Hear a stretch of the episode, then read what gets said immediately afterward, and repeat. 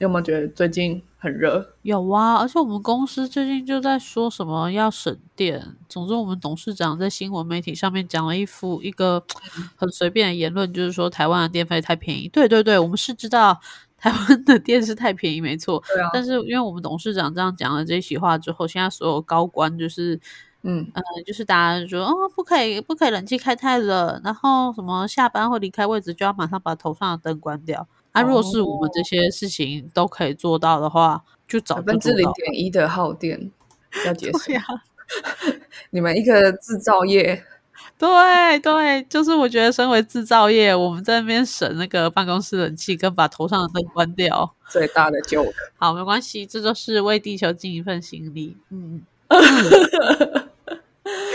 天哪！反正最近就是很热，然后我觉得大家应该都有觉得气候问题越来越明显了吧？以前可能我觉得搞不好去年前年大家都还比较担心会不会有一个全球更致命的病毒，然后把所有人类都杀死。但是今年应该会觉得应该是热浪会把人类都杀死吧？对我真的觉得我应该是被烤干的，应该不至于生病到死。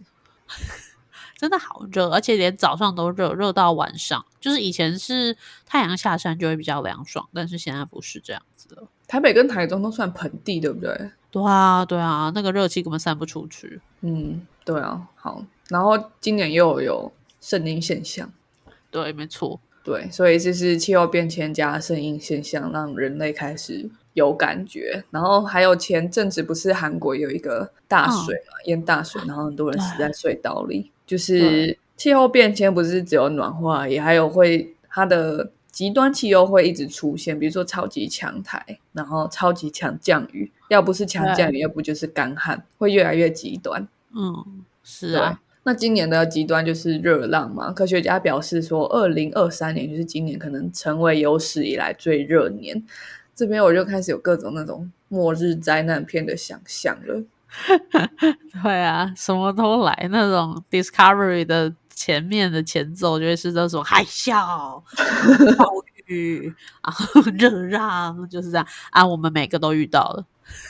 对，然后科幻灾难片就会开始播这个二零二三可能成为有史以来最热年的新闻。然后那个现场是哦，五十年后的地球，然后整个干裂掉，然后人类正在极端的求生当中，这样。然后二零二三只是一个开端。而且我觉得明年二零二四就会变成有史以来的最热年，然后二零二五就会变成有史以来的最热年。Oh my god！不一定是最热哎，搞不好会变成有史以来最冷年，在同一年之类的，因为会越来越极端。是是是，对啊。好，那我们先进一下片头曲。OK。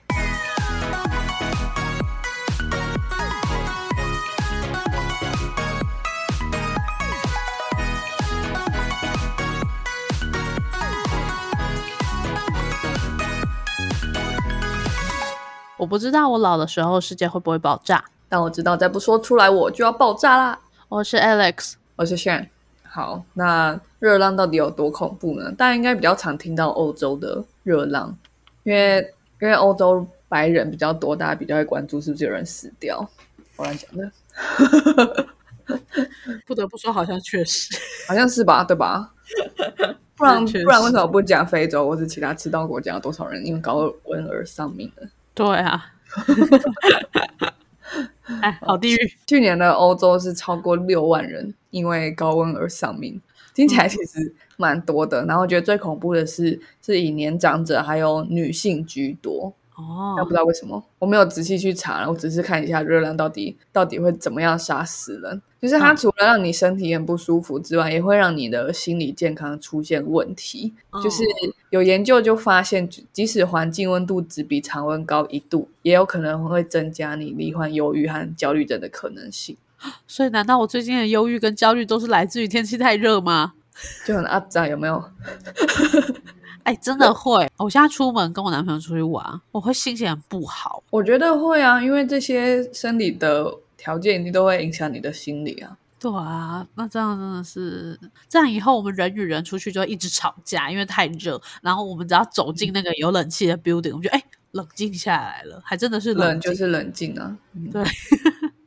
而且有研究发现，斯坦福的研究发现，就是在他在美国跟墨西哥的研究，就是平均气温升高一度，自杀率就会增加一趴，就是这两者之间是有统计关联性。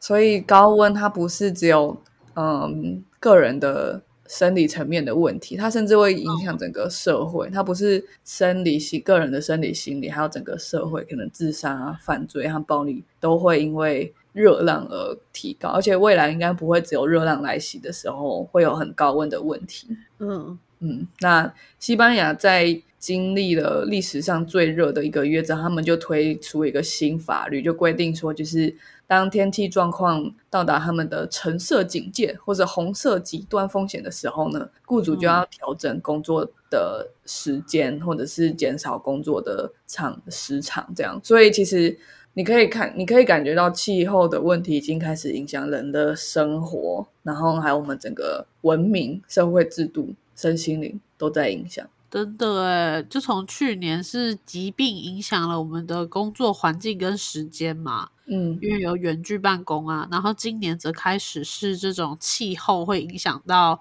办公的方式，哇，真的是世界末日呢，真的有这种感觉哦，而且我觉得是，我觉得是我们这一代人长大，至少现在二三十岁或是更年轻的人长大的。过程中，我们就经历的是环境的变动。我觉得环境的意思就是，比如说 pandemic，它是它影响人的身心灵，然后还有整个社会的社交模式。所以，很像你是一个鱼缸里面的鱼，然后那个水温出现了变化，跟日照出现了变化，然后水的循环都出现了变化，这是环境的变化。可是，可能在找我们一代的人，他们没有这么多的环境的变化，它顶多就是一个金融风暴好了。它它它不会影响到整个这么深的层面，然后也不会影响到那么长远。你可以想象环境的变化，然后还有这些传染病或地缘政治的风险，它的影响可能都是长久而且是很剧烈的。我们处在环境这么剧烈变化的时代之下，我们在这个时代形塑了我们的人格。我很难想象我们会跟上一代有任何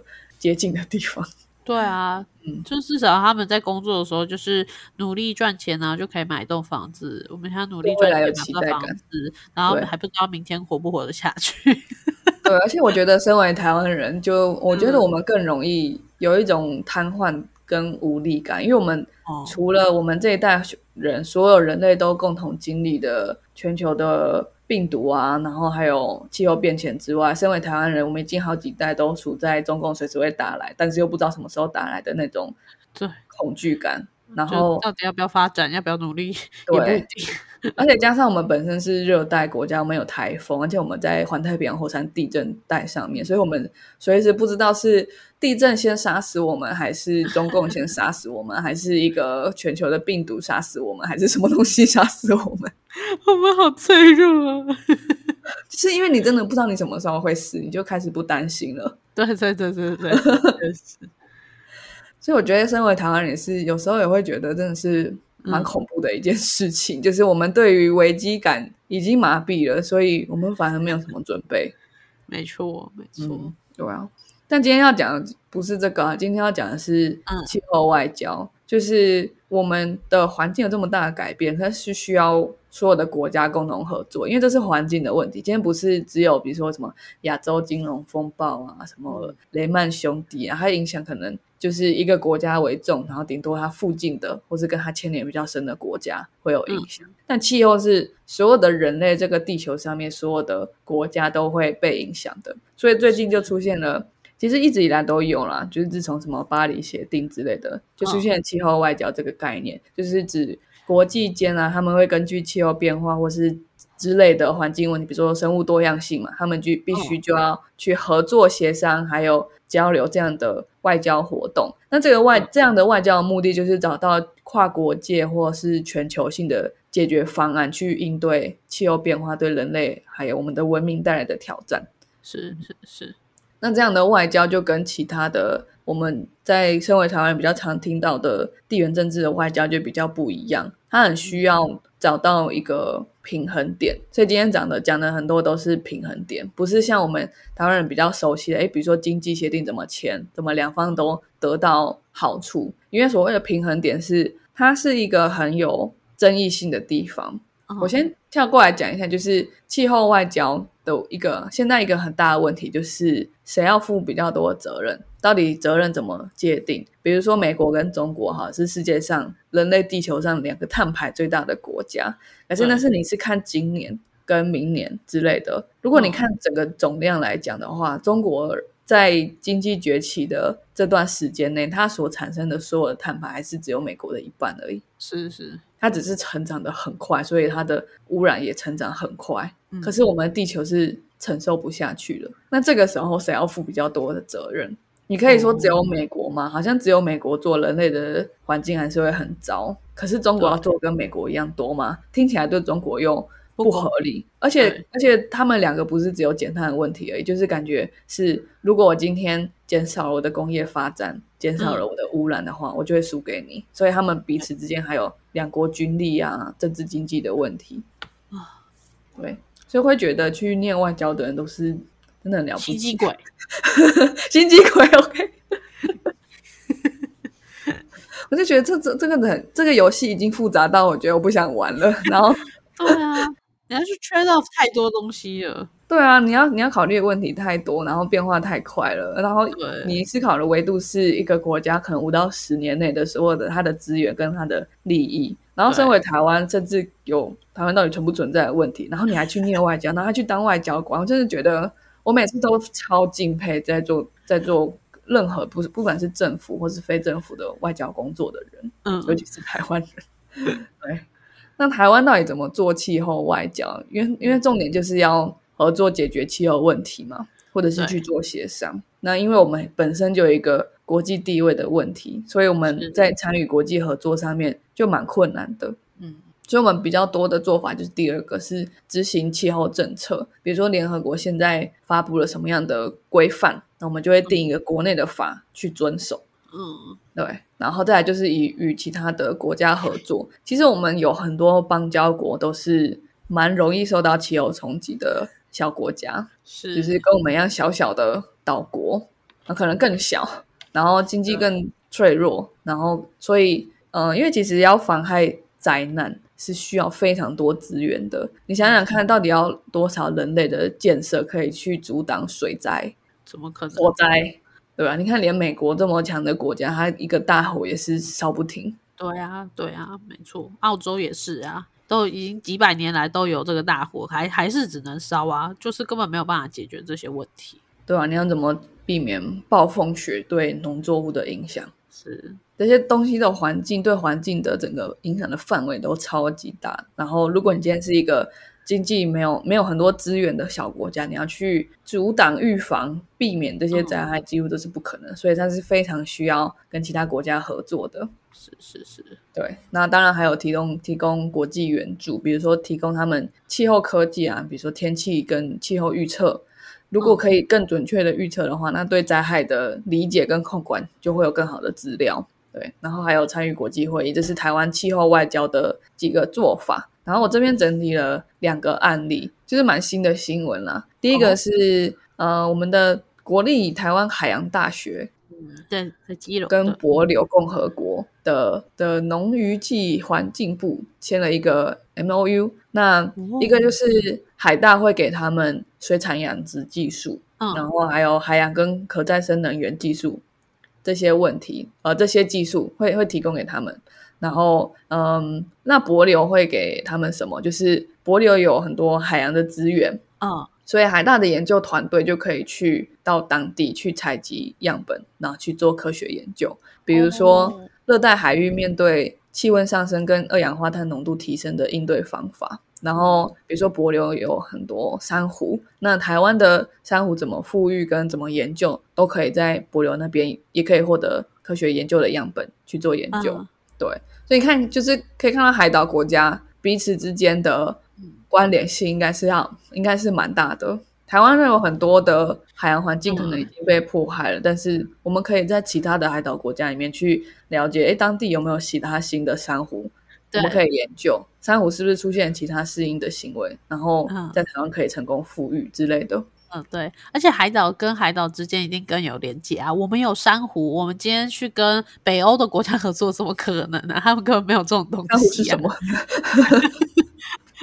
啊，好感动。对啊，那这个当然就是外交很大一部分，然后是国际合作嘛，因为透过学术单位的合作是比较有机会突破我们国际地位的问题。对，那这个就跟我们之前做公共卫生的公共卫生外交是一样的。嗯，对，我觉得台湾最近比较强的外交应该是，当然有气候外交、公共卫生外交，然后之前还有治安的外交，只是台湾三个外交比较有机会突破打压的地方。真的，然后另外一个案例就是我们之前有分享过的执行国家气候政策，因为我们在嗯，就是在这今年三读通过气候变迁因应法，它之前的前身是温管法嘛，就是只有管温室气体，然后对于近零碳排的规范也比较比较晚才达成近零碳排。好像是二零三零达到一半还是怎么样，然后我们现在变成二零三零要到近零这样。对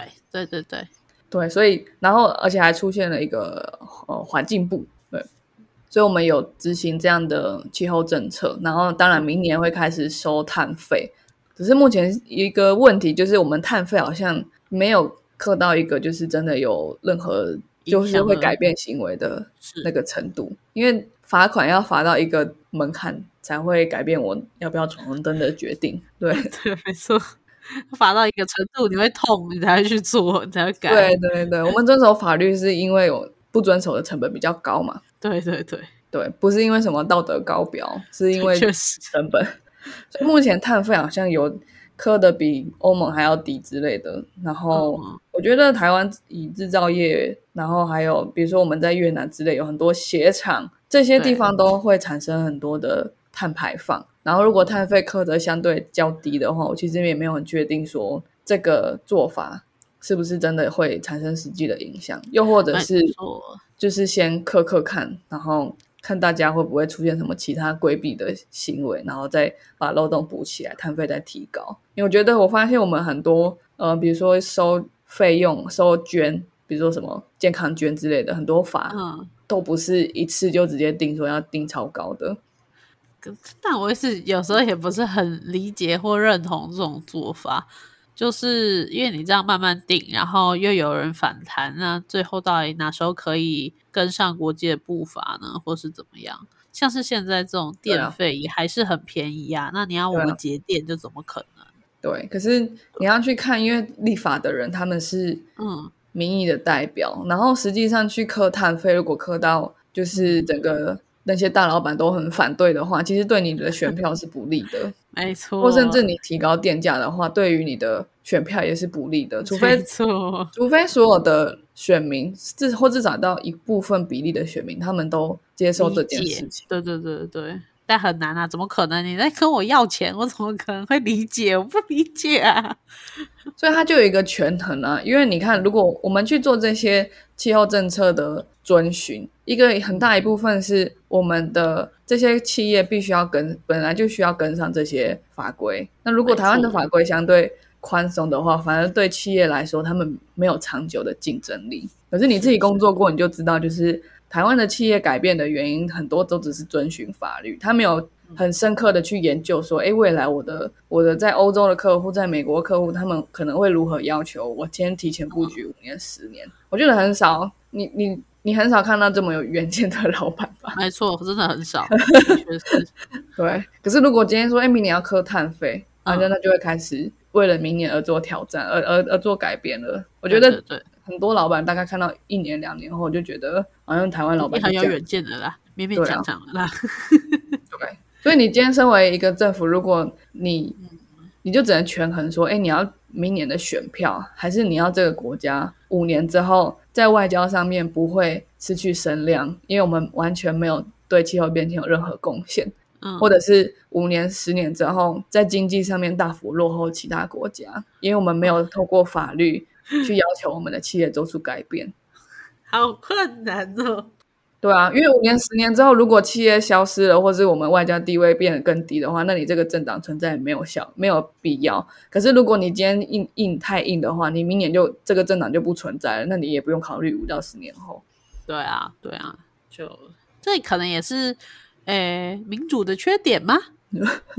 我觉得这不是机制的问题，因为民主很其实很大的根本是资讯的流通，然后还有价值观的讨论。然后我觉得这不是民主的问题，这是民主机制下面你要维护最理想的民主最重要的根本。哦，对，民主只是一个框架，一个游戏规则，然后我们怎么样把这个游戏运营起来？我们需要很好的教育跟很好的媒体，然后这个是台湾我觉得蛮弱的地方。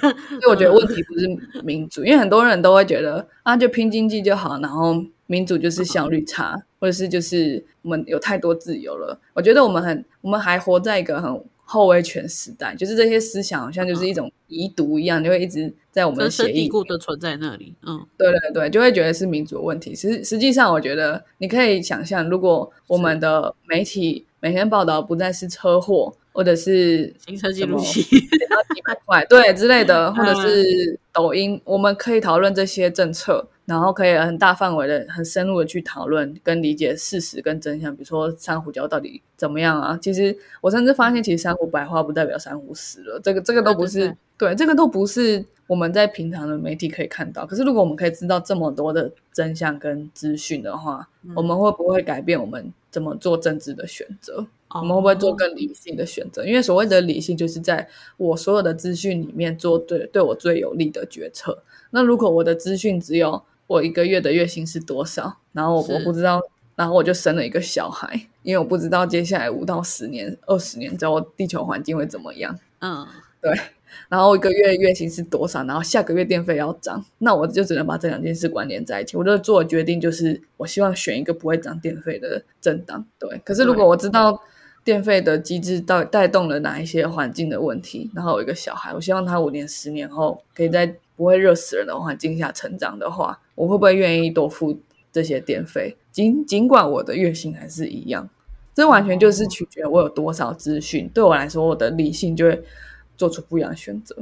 所以其实我们现在缺乏的东西是大家资讯的平等。我们应该每一台就是八点的时候都一直在播放一些科普教育，你知道吗？珊瑚白化，珊瑚不代表会是死喽。然后这样我们下次在看公共政策的时候，如果有人说哦，你看核电厂什么什么之类，然后提到珊瑚白化这个词，你就会知道说哦，虽然珊瑚白化，但它不是死了。那这样核电厂，但我觉得还是核电厂可能还是比较不好，就是它会有比较多的 information 去做自己这样子的考量啦，应该是这样吧？也许吧。对啊，没错啊。那我们的，我觉得我们媒体环境很大的问题啦。对，可是这个问题它要牵涉到市场机制，然后还有牵涉到媒体素养，然后当然媒体素养牵涉到教育，然后我们的教育又牵涉到我们的经济结构，因为我们是一个制造业，我们是一个制造业科技业大国，然后我们的可能我们的 STEM 教育很强，可是我们的人文教育就很弱。嗯嗯嗯，就是大家对历史都觉得只是死背的话，那你怎么可能去想说，哎，历史的逻辑是什么？人类到底怎么犯错，跟怎么从错误中学习？没错。好，这个有点超级扯远，可是只是刚好回应一下，就是这是不是民主问题？我觉得这一直都是一个假议题，因为真的问题不是民主的问题，是我们的台湾台湾人有没有机会接触到真实的资讯，跟有没有机机会跟别人讨论理性的讨论。嗯，好，好，好，那话说回来，反正我们就分享两个案例，去让大家知道说，哎、其实台湾在气候外交上面，我自己是觉得做的还不错。就是我们没办法用一些官方的方式去呃建立我们的国际地位，可是我们透过很多软硬实力的方式去提升我们的呃国际地位。你必须去想象说，哎，为什么我们要做这些？好像只是在帮助别人别的国家的事情。因为你在帮助别的国家的同时，提升他们对你的依赖，跟他们对你的了解。哦，对，是，你可以看到，比如说俄乌战争里面，其实其实乌克兰是没有加入北约的，对，可是北约有没有帮助俄罗斯？也没有帮助俄罗斯，他们帮助乌克兰，他以各种比较踩边线的方式去帮助。嗯，对，甚至美国也帮助了乌克兰。那那他们之间有这么强烈的关系吗？其实没有，美国跟乌克兰没什么关系。对，没错，对，可是我们台湾要做的就是去建立很多这些非正式的、非直接的关系，可是实际上是很很深刻、很连接很高的关系。哦，对，那这个是对我们的国际地位实际上最有帮助的，这可能比我们有几个邦交国还要更重要。是，对，可是实际上邦交国的数量是一个太容易看到的数字了，所以我觉得如果我们想要对外交更了解一点的话，可以去思考一下，说，哎，比如说我们的所谓气候外交做的怎么样？那我们的医疗外交做的怎么样？嗯，对，甚至外交不一定只有，比如说国合会做了哪些事，外交部做了哪些事，也有可能是郭台铭说了什么话，我们在哪个地方设厂，这都可能是外交外交的一环。对，一环，因为实际上很多外交的政策跟外交的嗯布局都是不能让一般人知道的。哦，对，的确啊，理解啊，理解，怎么怎么可能就是就是如果让你知道的话，那全世界人不 就都知道了吗？对，所以其实很多人都不会念外交部长的名字，我也不会。那是谁？这已经不是会念不念文字名字的问题，这是他是谁我都不知道。外交部部长是谁？外交部里面的组织有什么？就是外交跟一般人的关系很远，我觉得跟军军事有得比。对，军事还比较直接，那个征兵制还是募兵制，那个就就已经影响直接影响到我们。但是外交真的是更遥远，对吧？而且我刚刚就说它如此的复杂，而且外交本来就很复杂，然后。台湾的外交更是不得了，是不？从根本就是个问题。对啊，而且你看，就是我觉得台湾就很像一个，就就很不知道这样比喻恰不恰当，就是觉得很像 gay 啊，就是你不能你不能做任何坏事，一旦做了坏事，别人都会对你有偏见，那你就要做一个很好的榜样。就是你组了一个家庭，一定要就是小孩都超开心那种模范家庭，你就是要做所有事情都做的超超棒的，然后你要变成什么，就是第一个得诺贝尔奖的女同志啊之类的，然后大家都会觉得哦，其实这个 gay 也是 gay 好像也还好这样子，对。对对对，好可怜，就是要做很多别人做不到的事情，然后来证明你有一个地位在。这样没错没错，像是图灵是个 gay，大家就觉得说，你看 gay 也是很好啊。但如果图灵今天是一个无所事事的人，可能就是大家觉得，对他应该化学阉割，没错。哎，好现实。对啊，所以如果台湾是一个人的话，我不就是个 gay？那就像我吧，就是有焦虑依附的女同志，不一定是女的啦，反正就是同志这样。就觉得我很多表现的压力，然后。有很多成就的压力，然后就后来现在又是一个这个 community 的代表，别人都放大看待我，那我很怕别人离开我这样。那明明就不关你的事，是 gay 又不是他的问题 的感觉。可怜哦，台湾。对啊，有没有？台湾其实很 gay。有，今天这个结论不错。不要否认了，不要否认，台湾就是 gay，台湾就是一个 gay 岛。gay 听到这一觉得蛮蛮开心的，互加盟不要不要再否认了，不要再假装我们不是个 gay gay，我们就是个 gay。对，光是身为一个台湾人，就是就是已经很 gay 了，好夸张。好啦，其实所有很多少数族群被边缘化的少数族群都有这些呃表现的压力，然后必须作为一个典范，然后别人才会稍微对我们平等看待一点。嗯，好，就有点。对，有点搞笑，有点在乱嘴这样。好，那我觉得还有第三个想要跟大家讲，就是这不是案例，但是明年一定会跟大家分享，就是总统候选嘛，总统大选跟立委大选，那我们就可以看说，哎，总统候选他们的气候政策是什么？不同的立委他们的气候政见，因为立委很重要的是制制定的是国家政策，而不是只是议员制定的一个县市的政策。所以我觉得气候政策他们如果没有写，甚至他们这个政党写的不怎么样，大家真的要投吗？投下去是四年哦，二零二四再加四年就二零二八，然后离二零三零就差不多了。别人问他说：“哎，你的气候政见是什么？或是以后遇到真的要决策的时候，完全不知道。”果他说：“关灯，关荧 幕，冷气调要投他吗？” 哎，我也是醉了。对啊，好，再来。呃，因为我们刚刚讲气候外交嘛，然后我也在想要再分享一下，就是气候外交跟地缘政治之间的关系。嗯嗯嗯，对，就是呃，我我记得之前看到一个很有趣的图，是在呃世界经济组织在分享说，哎，未来两年跟未来十年分别影响人类呃人类社会啊，看你要怎么解读整个经济发展都可以，因为人类社会就是用经济发展来衡量，这样对。最大的十大风险是什么？嗯。然后它有三种，它它有三种颜色去标示不同类型的风险，一个是地缘政治，然后一个是环境，然后另外一个是科技，这样。然后两年内确实有科技，就是 cyber security 的问题。可是呃，前前十名里面的话，大部分都还是绿色，就是环境的问题。环境问题有很多，比如说生物多样性的危机，然后当然还有气候变迁，然后还有很多有毒化学物的排放，这些都是各种不同类型的环境的问题。然后两年内也确实有地缘政治的问题。那可是十年之后，几乎大部分都是环境的问题。然后还有加上一个是非自愿性的移民。哦。什么意思？就是例如说，海水淹过了我家，我只能非自愿性的移民了。对啊，或者是战争啊。我们现在最常创造难民的就是战争。确实，确实。可是你可以看到，气候它会影响粮食问题啊。我们之后就会有找不到粮食的气候难民，然后气候又会让人更想打架，所以就还会是有战争创造出来的难民。所以气候变迁跟地缘政治的风险也是有很大的关系的。可是前面最前面就有提到，就是美中是呃全球最大的两个温室气体排放国，嗯，那他们彼此要怎么透过外交去合作减碳？我觉得这个听起来就已经太难了。说啥呢？你光是问这个问题，我都已经宕机了。还谈什么合作呢？所以会觉得很多政治问题跟社会科学问题，就是你问出来之后，你就觉得好像要两年才能回答你这样。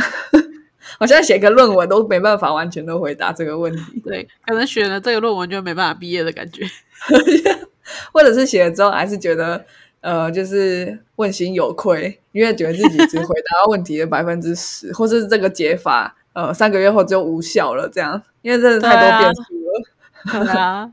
还有一个，就算他真的很有解好了，那你写了，你身为一个台湾人，谁听你的话？对啊，无力耶。对啊。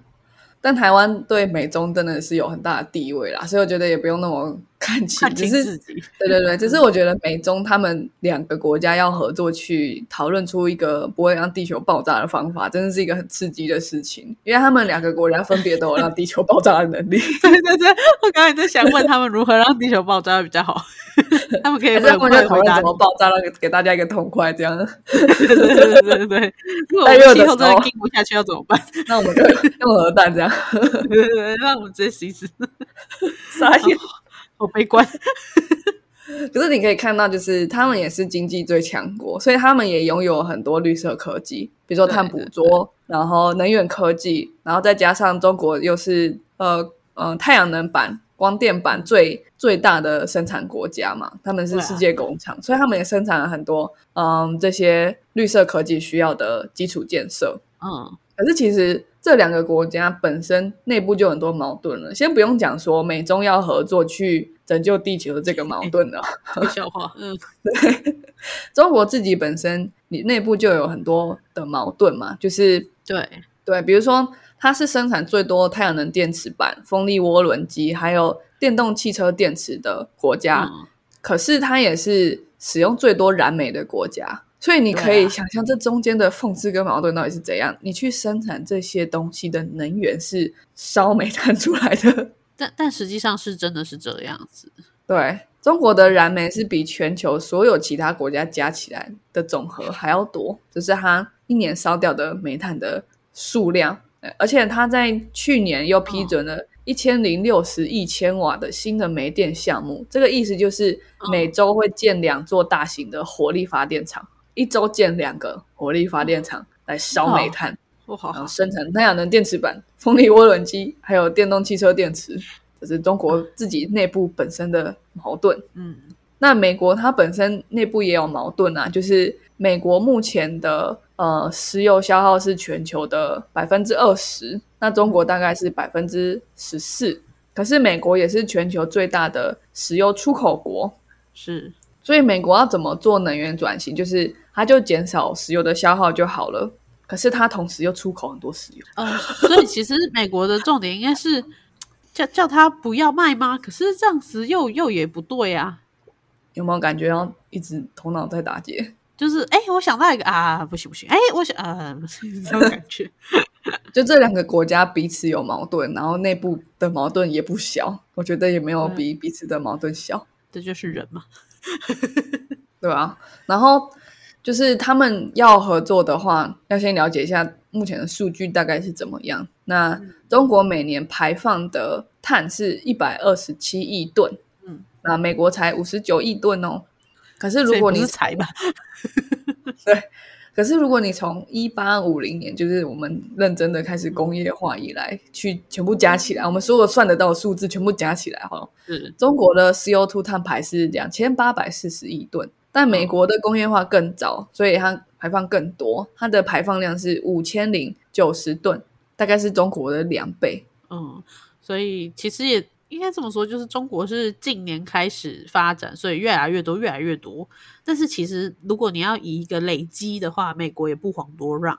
对，然后美国是二零二七年的，呃，应该说去年好像是去年，他们开始已经呃，数据上显示是达到碳排的高峰。然后之后，如果继续能源转型是没有问题的话，他们碳排会逐年下降。嗯，所以可以看到，在工业化跟环境保护之间，它会有一个趋势，碳排到一个高峰之后开始下降。那目前中国的碳排是还没有到高峰，他们的政策是可以直接决定结果的嘛？他们不是靠嗯，就是用政策去影响结果，他们是先画了一个结果，然后开始执行，就是中国非常有魄力的地方。这样，所以他们就是他决定二零三零也是碳排高峰，这样，嗯。就不用怀疑了，反正我我也不会怀疑，就是他决定了结果，他就用任何手段去做到那个结果。对他，他们就是比较习惯这样的执行方法嘛。对，他们是命也可以啊，这样。对对对对对。对 他们决定二零三零年到高峰，所以你可以想象那个图表就会一直持续成长到二零三零。可是实际上，是我觉得中国说自己是发展中国家也完全没有问题。那可是实际上，所有的开发已开发国家都已经把地球弄到一个极限了。嗯，可是你可以叫发展中国家说：“哎，你等等，然后你可以不要产生那么多碳排吗？”啊，不太行啊，嗯，不太行。而且你是站在一个已开发国家的的方向，然后再回去跟人家讲说：“哎，你你你不要开发，这怎么可能啊？太伪善了吧？”对，太伪善是这个词没错。而且你甚至以人均人能源消耗量来看的话，就是中国的中国人每人每年碳排是十点一吨。那美国人的话是十七点六吨，是对，所以如果我狠一点的话就好啊。那我中国少少产呃产生一点二氧化碳，那你美国就 delete 掉一些闲置村民吧，这样，公平吧？啊，没有，这太更花了。对对对，我只是我只是在给大家一点感觉，就是气候外交到底有多复杂，就好多死路的感觉。嗯嗯，那目前还有一个。呃，气候外交还有一个很重要的重点是成立一个基金，那这个基金可以去协助比较贫穷的国家去应对气候变化。因为我们前面有讲到，就是每个国家承受风险的能力不一样，而且你光是可以从热浪这件事就知道，哎，不同的性别、不同年龄对承受热浪的能力也不一样。嗯哼，对啊，那呃，比较资源比较缺乏的国家，他们去应对气候灾难的能力一定是比较差的。对，可是你看，像台湾就需要跟柏流合作，因为我们有环境的相似度可以互相参考。所以生物多样性这件事情是全球真的都需要合作，你不能就说，哎，那贫穷国家你就消失吧，这样。对对，那其实那其实先进国家也不会活得多好。没错没错，所以就是以前大家好像都在竞争，但是已经走到这个时候，其实我们大家要做的是合作了，就不得不合作。对。就很像我最近才把那个什么《经济之国》看完，我不知道有没有看过，就是它里面有那个红心游戏嘛，你就是既跟别人合作，又随时有被背叛的可能，好难过。对啊，你看外交多么的难，《经济之国》算什么？你要看什么外交官版本的《经济之国》吧？原本《经济治国》是这样，是六百页，然后外交官版本是六百页，有六套哦，然后一个一个游戏都还没玩完，光是一个缩帖就三十页这样，那好痛，那好痛，还要签很多 M O U，我们这回合先合作，对，然后你的备忘录里面这边这样啪三十页，这 好可怜。好累，真的好辛苦哦。嗯，真的。嗯，好，那嗯，我刚刚讲什么？哦，对，这个托管基金。那 美国就是嗯，比如说他们财政部长耶伦，他们就他就希望中国可以加入这个基金，他希望世界第二有钱的国家可以加入这个基金。那中国就说不要，我也是开发中国家耶，这样 也是对的啦。确实，好，我觉得其实以中国的能力来讲，还有他们总是需要用经济来控制政治。我觉得他还是会透过“一带一路”去用债务去帮助其他国家，所以我觉得他不会加入基金，就是这样。他的红心游戏玩的更狠，对啊，他怎么可能？哎，对，那更何况就是最后就是再讲一下，其实政治问题也会很大的影响。这两个国家政治问题，我觉得就很大的影响全世界环境的发展。比如说去年不是佩洛西访台吗？那中国就停止所有跟美国的气候对话。哦，用这种威胁人家，真的是好过分。所以你看，我们又已经一年了，这两个大国没有在讨论怎么合作，减减缓地球爆炸是不是。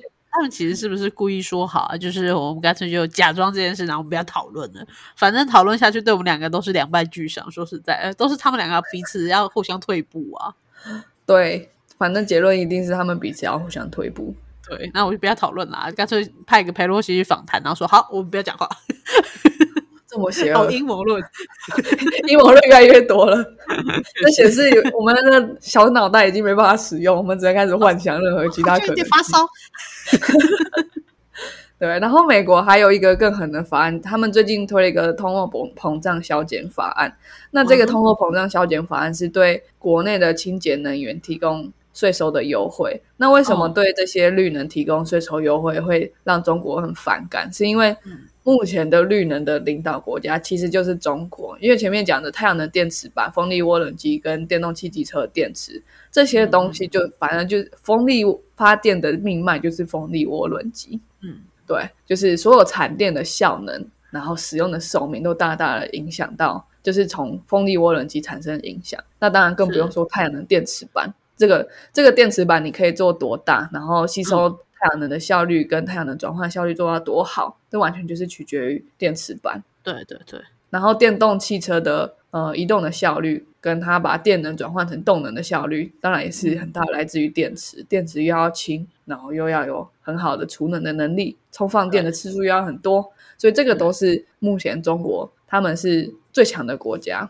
所以这个法案它完，他是为了美国的经济而制定的嘛？通货膨胀削减法，然后用税收去优待他们国内的清洁能源政策，哎，结果又影响到了人全人类的环境问题。对，而且这些电池其实都还有一个问题，也就是其实我们做电池也不是非常的。环保对啊，如果真的要讲到最幻灭的话，你这样讲，我都倒是想到，其实讲最坏灭的话，就是我们现在所有的努力会不会都只是背道而驰？对对，就是这件事情。我们每做出一个绿能的电池，不管它今天是哪一种，吃哪一种能源来放个电，你本身做出一个锂电池，就是一个不好，对对地球更不好的事情。这些矿物的开采，它本身的来源，然后对它本身的环境污染，然后甚至对当地居民的污染，然后另外一个就是运送，然后 然后还有就是生产的国家，他们本身就是用高污染的方式在生产这些东西，然后你现在有大量的需要这些锂电池，对啊。所以，你就需要更大量的电池的寿命可以带来对地球的好处，真的有大过于我们开采的这些成本吗？就是有人可以去算一下吗？好难呢。对，就是到底是饮鸩止止渴，还是真的有解决问题的根本？你讲其实没错，因为其实有一些。比较 radical 的环保团体，他们不会在那边跟你说哦，就是我们现在做什么 CSR，或者是哎，我们现在有哪一些新的绿能科技？因为，因为他们真的 radical 的的组织环团，他们就说你在发明这些科技都来不及，因为所有的科技都需要经过一段时间才可以到有效率的量产。对对对，所有的产品，所有的科技，最终还就只是一个产品，它就是要考虑市场机制。所有的市场机制都是一开始东西很贵，很没有生产，很没有效率，到最后可以大量量产的时候，才有机会达到一个规模。有达到规模，才有可能解决环境的问题。环境就是比人类还要大的维度，哎，对啊，对对对对。所以很 radical 的团团团就会说，哎，甚至连碳捕捉他们都觉得很不合理，因为碳捕捉你要花很多能源才可以把碳从空气中捕捉起来储存它，你要做到多，你的你的发展科技发展要到多久之后，你才有办法有效率的捕捉二氧化碳，而不是花更多能源捕捉二氧化碳。对，就像中国是一个一直烧煤炭的国家，然后它我们仰赖它生产太阳能电池板，那要多少太阳能电池板才可以抵消中国烧掉的煤炭？没错，没错。好，这几句还要收在这么幻灭的地方，没会听到。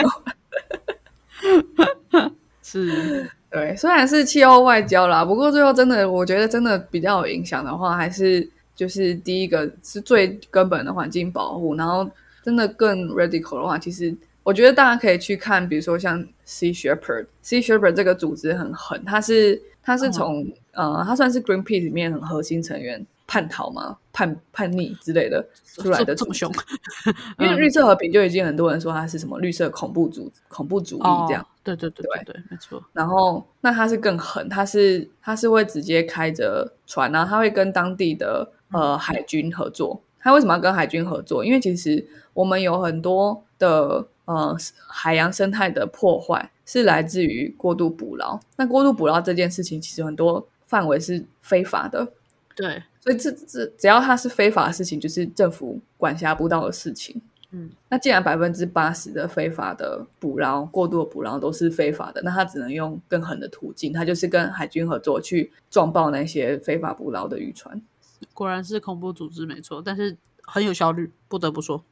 对啊，可是你看，就是合法的途径是什么？给你。标章认证说，哎，这是永续的食材，然后或者是，哎，我们一周不吃一次，一周一次不吃肉，这样。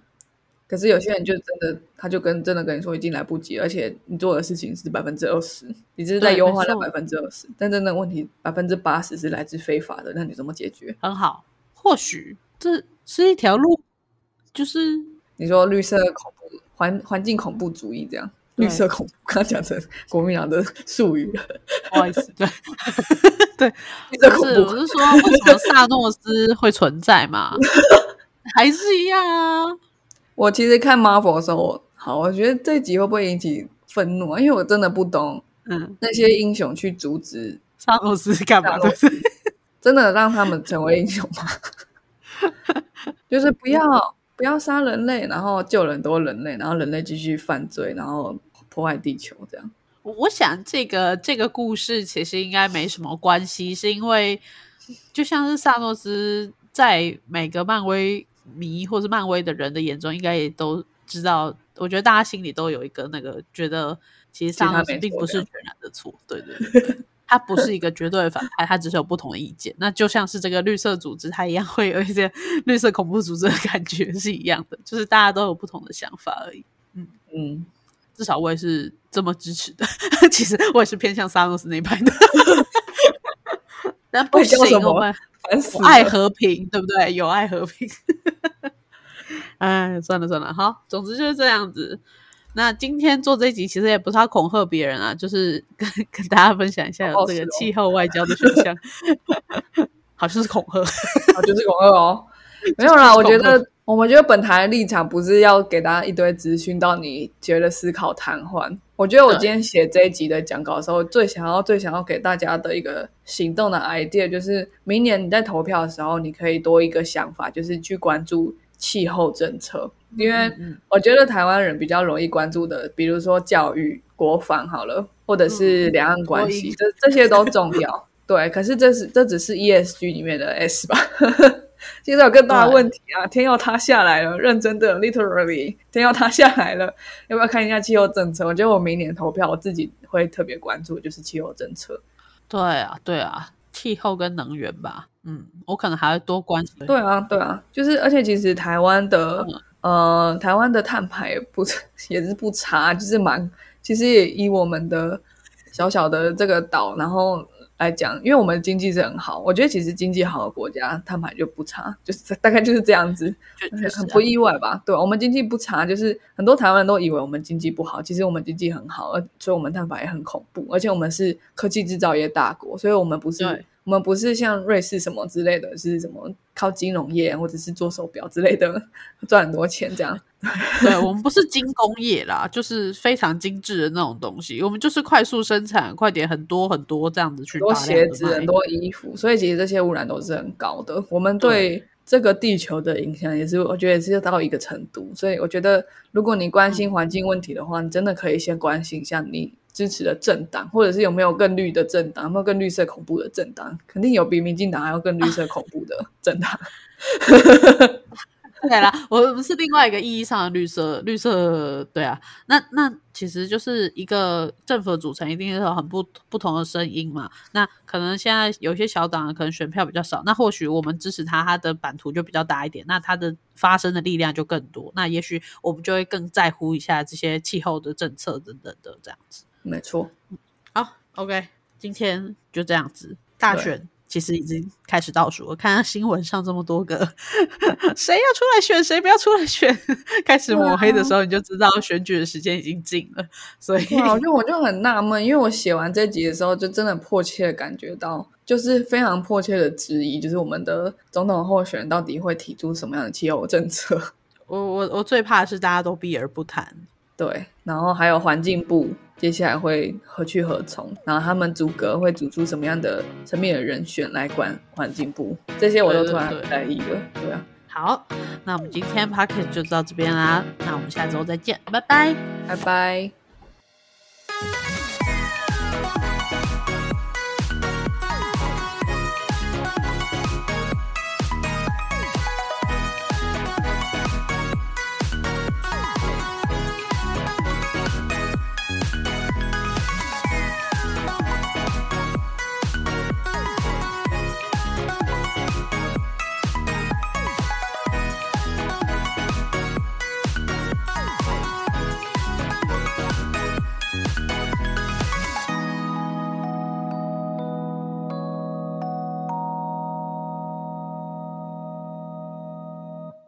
感谢收听到最后的你，现在立马按下关注并开启通知，也欢迎点击本集留言连结，让我们知道你的看法。如果你连这句话都听完了，是不是该关注我们啦？啊，如果你已经关注我们了，是不是该发了我们的 Instagram 啦？啊，那如果你已经发了我们的 Instagram，是不是该赞助我们啦？啊，如果已经赞助我们了，那我们谢谢你啦，拜拜。